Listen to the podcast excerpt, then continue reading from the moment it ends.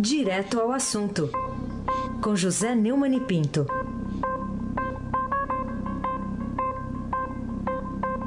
Oi, Neumani, bom dia. Bom dia, Raíssen Abac, o craque. Bom dia, Almirante Nelson e o seu pedalinho. Bom dia, Diego Henrique de Carvalho. Bom dia, Moacir Biasi. Bom dia, Clã Bonfim. Emanuel, Alice Isadora. Bom dia, melhor ouvinte. O ouvinte da Rádio Eldorado 107,3 FM. Raíssen Abac, o craque. Vamos lá, Neumann. Ontem a gente teve, mais cedo dessa notícia aqui, uma votação naquele grupo de trabalho que está cuidando do pacote anticrime do ministro da Justiça, Sérgio Moro. E por 7 a 6, ah, houve uma decisão de rejeitar né, a proibição, de rejeitar autorização para prisão em segunda instância. Esse projeto ainda vai ter andamento lá na Câmara mas o que, que, você achou dessa decisão? Você se surpreendeu? É, tá aqui na primeira página do Estadão. Câmara retira prisão em segunda instância do texto de Moro. No dia em que o assunto principal foi a reforma da Previdência, a Câmara rejeitou uma das principais bandeiras do ministro da Justiça, Sérgio Moro, e da Lava Jato. O grupo que analisou o pacote anticrime apresentado pelo ex-juiz decidiu por sete votos a seis retirar do texto a possibilidade de prisão após condenação em segunda instância. Eu já é, comentei isso aqui várias vezes. É, o, todas as democracias sérias do mundo aceitam a prisão na primeira instância, o começo do cumprimento da pena em primeira instância. É claro que o cidadão sempre pode recorrer, mas recorrer preso. Inventaram isso no Brasil quando começaram a prender maganões da política e da empresa. É, enquanto era só pobre, que era, é, digamos, desfavorecido é, por essa decisão do mundo inteiro de prender em primeira instância, no Brasil também se prendia em primeira instância. É, o ex-ministro da Justiça e membro do ex-membro da Comissão da Verdade, Zé Paulo Cavalcante Filho, tem escrito lá no, no Jornal do Comércio em Pernambuco artigos brilhantes a respeito disso e não há o que discutir. Agora, se você quer entender por que essa. Eu, na verdade, não é a Câmara que decidiu, é uma comissão que foi feita para estudar o pacote anticrime do Moro. Então, se você quer entender o, o, o que é que estimulou o voto, basta ler a lista. É, votaram rejeitando a medida os deputados Marcelo Freixo, do PSOL do Rio de Janeiro, figura bastante conhecida da esquerda, e é, antigo caudatário das causas do PT, inclusive Lula livre. Lafayette de Andrade, do PRB de Minas Gerais, da, da Andrada, né, da família do Zé Bonifácio. Paulo Teixeira, do PT do Rio, um dos quatro que assinaram aquele pedido de habeas corpus atendido pelo Favreto no plantão dele no Tribunal Regional Federal da Quarta Região. Margarete Coelho, do PP de, do Piauí, Orlando Silva, aquele que comprava tapioca com cartão corporativo, considerado por Ana Paula do, do vôlei o pior ministro de esporte da história, suspeitíssimo nas listas é, da Lava Jato. Fábio Trade, do PSD de Mato Grosso do Sul, e Paulo Abiac, o filho do ministro da Justiça na ditadura, do PSDB de Minas Gerais e é, vassalo do Aécio Neves, é, que é um dos grandes é, líderes da luta contra a jurisprudência do Supremo, decidida dois, desde 2016, de que o juiz pode autorizar a prisão depois da segunda instância. A favor é, da emenda votaram o relator e os deputados Coronel Crisóstomo, do PSL de Rondônia, Adriana Ventura, do Novo de São Paulo, Subtenente Gonzaga, do PDT de Minas Gerais, Carla Zambelli, do PSL de São Paulo, e João Campos, do PRB de Goiás. São partidos pequenos, o, o PSL não é pequeno, tem uma grande bancada, a bancada do, do presidente Bolsonaro, e são provas é, de uma coisa que eu vinha conversando com Isabel essa noite. Essa legislatura melhorou muito a Câmara. Ainda não é o suficiente para ganhar uma batalha interna dessa, mas já encostou ali, 7 a 6, e já é uma, uma, é uma decisão trágica, horrenda, é, completamente é, avalizada pelos sócios dos bandidos que roubaram o Brasil, mas é uma demonstração de que houve uma, uma renovação insuficiente ainda para sacudir a Câmara, mas já é uma grande melhora nessa legislatura. Podemos até comemorar isso. Aí sem abaque o craque. Importante então ressaltar para o nosso ouvinte que você disse, Neumann, que não é ainda uma decisão terminativa, mas enfim. Não, é, é. é uma. É, na verdade é uma comissão especial. É uma comissão. É, nem é a comissão é. ainda, né? É. Vai passar pelas não, não é uma comissão, um grupo, um grupo. É um grupo. Especial para decidir a respeito do pacote. Ainda falta isso, é, ainda verificar outras, outros. Mas nós, o, você há de lembrar hum. que nós temos uh, advertido que o pacote, ao contrário da reforma da Previdência, o pacote anticrime vai sofrer muito hum. para ser aprovado, e é, é, pouco provável que seja aprovado, é. porque a Câmara tem muito suspeito, assustado, com medo de ser indicado, sabe que cometeu crime. Isso. Criminosos mesmo, assumidos, né? condenados, processados, está cheio disso. É. E são eles que estão aqui. Basta, eu li e fiz questão de ler para você saber quem são os bandidos que estão é, apelando para essa coisa medieval. Hum. Vamos Aí se abaque o craque. Vamos para o nosso segundo assunto, então, Neumann. O que chamou sua atenção até agora, desde que começou a ser noticiada, também discutida a divulgação de mensagens atribuídas a vários agentes do Estado uh, para combater a corrupção pelo site The Intercept Brasil. É, é, eu quero aproveitar essa sua pergunta para ler o melhor texto que eu li até agora é, na imprensa a respeito disso. É do professor Joaquim Falcão, acadêmico da Academia Brasileira de Letras é, o professor de Direito Constitucional da Fundação Getúlio Vargas, escreveu um artigo no Globo que eu faço questão de ler para você. Eu vou ler logo a primeira metade do artigo. Diz o seguinte: Importante gaúcho e respeitado ministro aposentado do Supremo contou-me esta história. Talvez possa trazer alguma luz ao debate sobre a Lava Jato. O Supremo julgava um traficante de drogas, preso com 30 ou mais quilos de cocaína. Não me lembro bem, uma enormidade. Na apreensão ou durante o processo, uma autoridade teria cometido ato duvidoso diante da lei. A defesa argumentou ofensa ao princípio do devido processo legal, donde indúbio pro réu, ou seja, na dúvida a favor do réu. O debate no Supremo caminhava rotineiramente para a soltura e absolvição do traficante preso. Quando, surpresa, um ministro perguntou a seus colegas: e a cocaína? O que fazemos com os mais de 30 quilos apreendidos? Quilos apreendidos? Se não houve crime, há que devolvê-la a seu legítimo proprietário, o traficante. O Estado não poderia confiscá-la com base em eventual equívoco processual da autoridade coatora, pelo menos naquele processo e por aquele motivo. Uma analogia inevitável. O que fazer com a corrupção? Devolvê-la aos corruptos? O que se faz com as provas provadas? Com os dólares do apartamento do ex-ministro Gedel Vieira? Com a mala de dinheiro de Rocha Loures? com as contas não declaradas da Suíça, com os ilícitos recursos já devolvidos, com as confissões confessadas, perícias confirmadas. A quem devolver? A sociedade? Dificilmente vai se combater a corrupção com processos individualizados. O decisivo são as estratégias sistêmicas. A legislação processual e, os, e o formalismo interpretativo alimentam a irresponsabilização judicial. Aí se abaque o craque.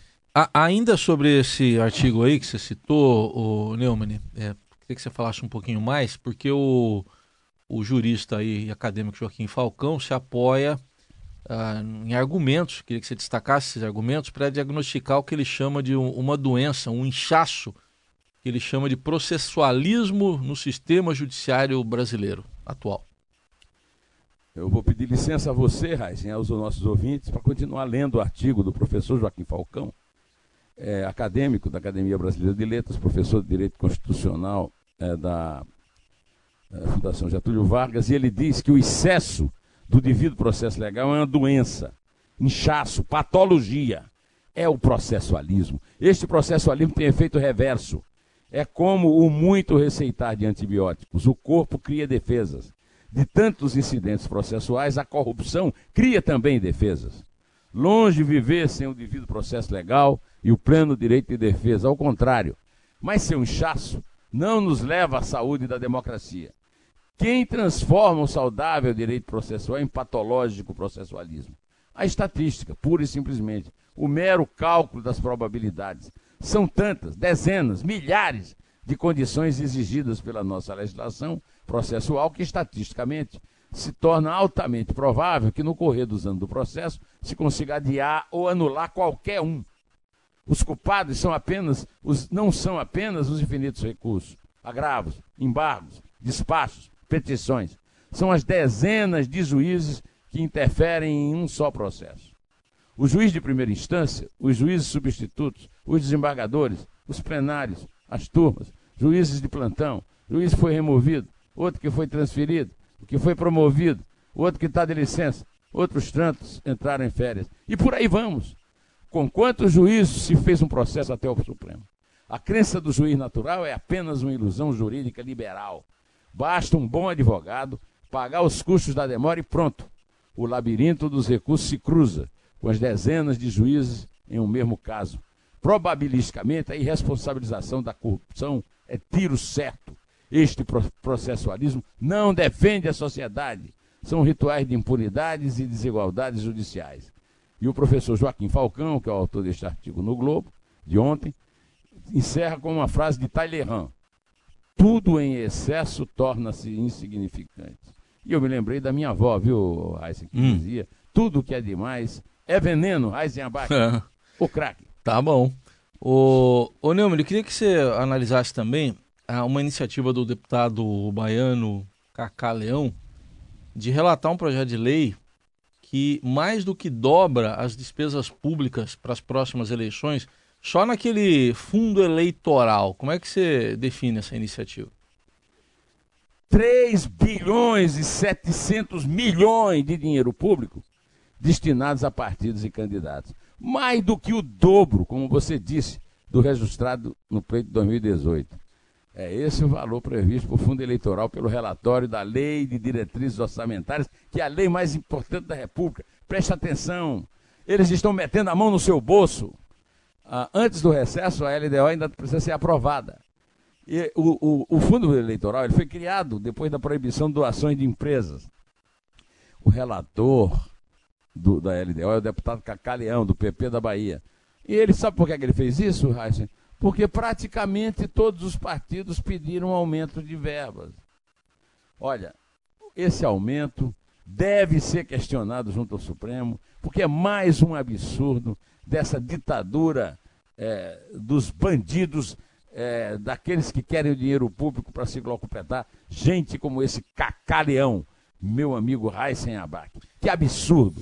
Isso é o fim da picada. Prepare o seu bolso. Nós estamos numa plena, em plena crise, milhões de desempregados, e eles estão pegando mais dinheiro do nosso bolso para financiar as suas aventuras no exterior, suas, seu luxo, até os seus privilégios, porque a reforma da Previdência uhum. é, pode trazer um trilhão de, de, de economia para os cofres públicos, mas está cristalizando muito privilégio.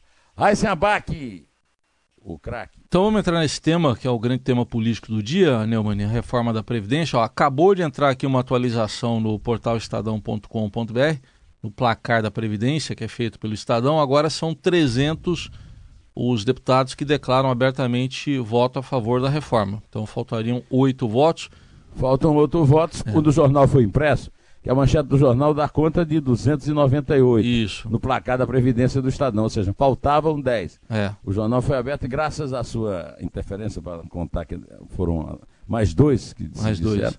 É, e, e a grande notícia é que todas as tentativas de obstrução da esquerda, da oposição, da chamada resistência, têm sido derrubadas por votações consistentes.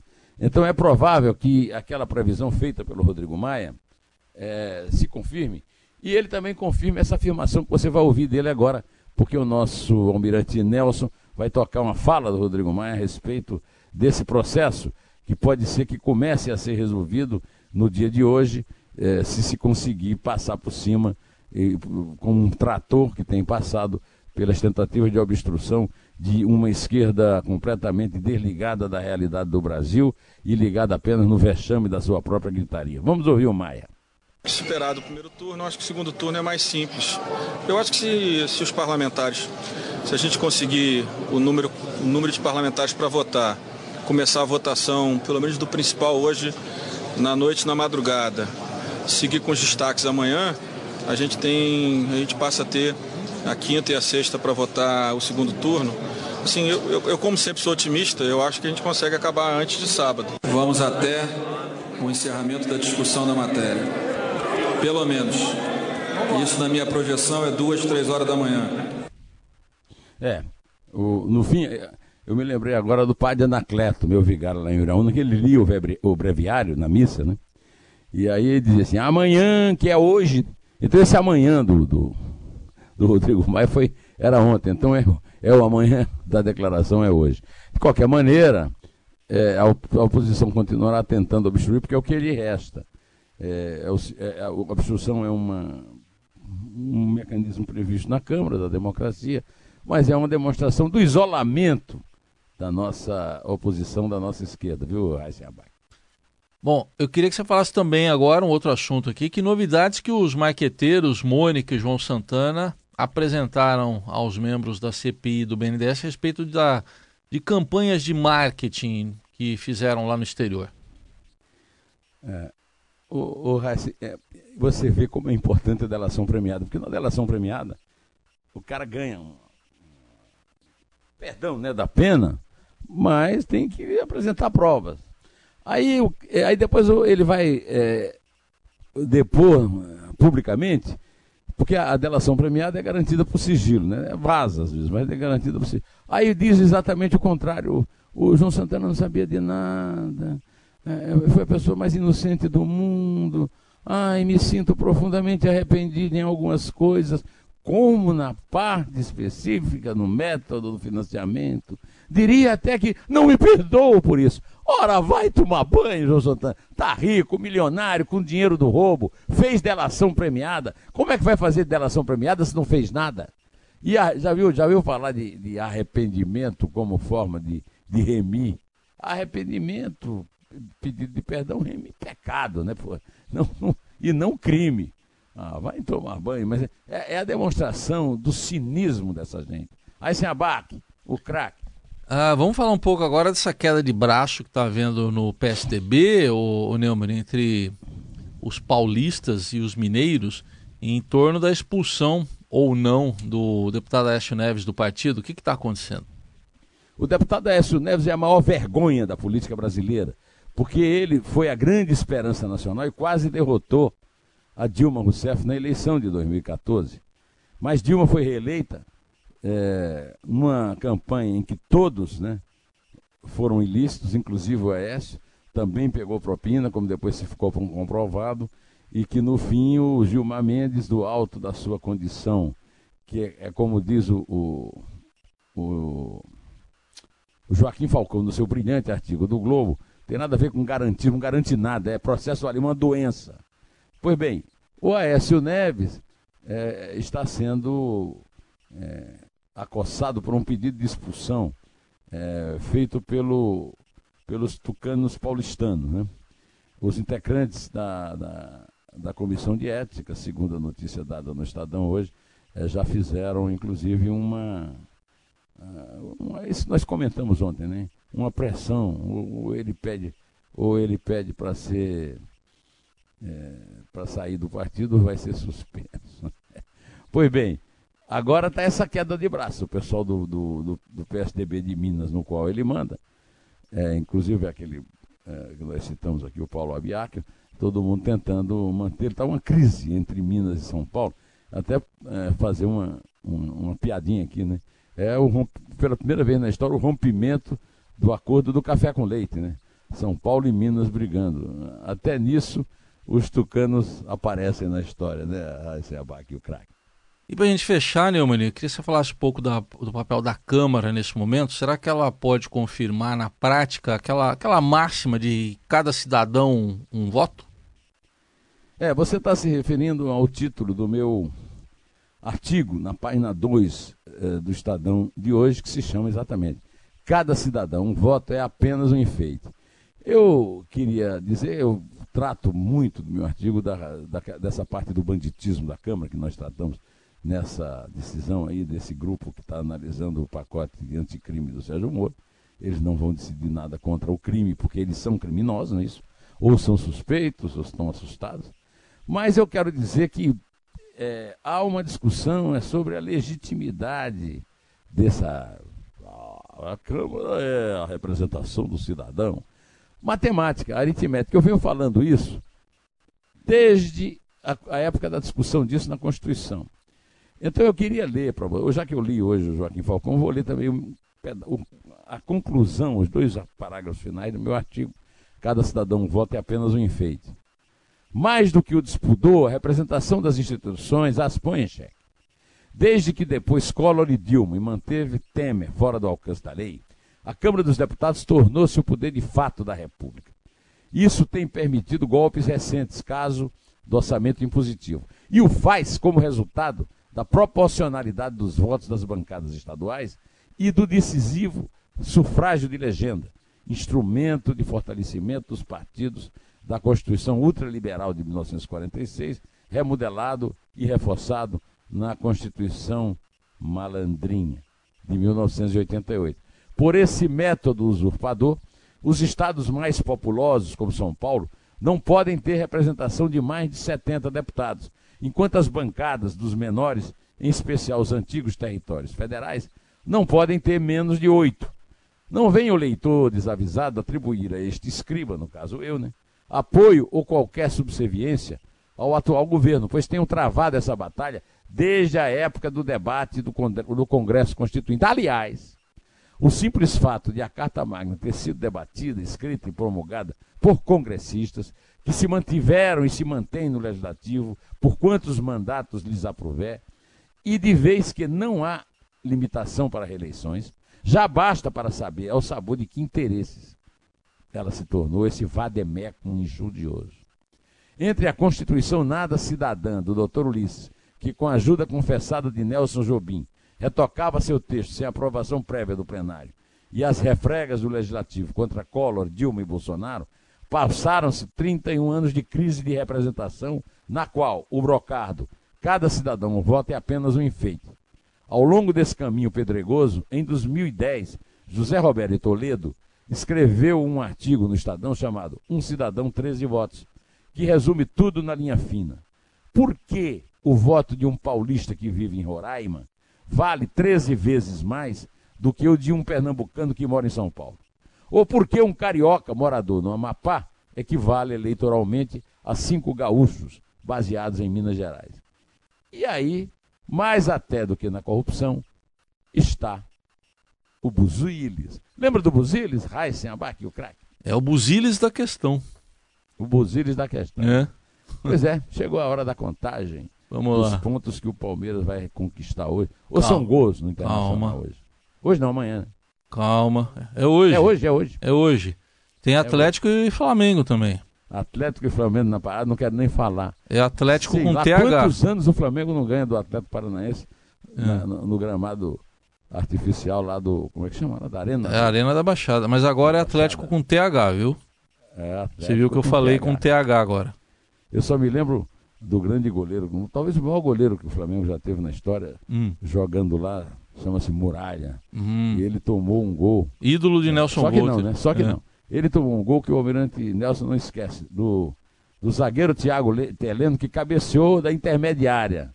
Sim. Nem, nem de falta goleiro bom toma daquela distância. O cara cabeceou em cobertura e, e o Muralha. Por onde anda o Muralha? Heisenbach, Tá Nelson na China, Volter. não?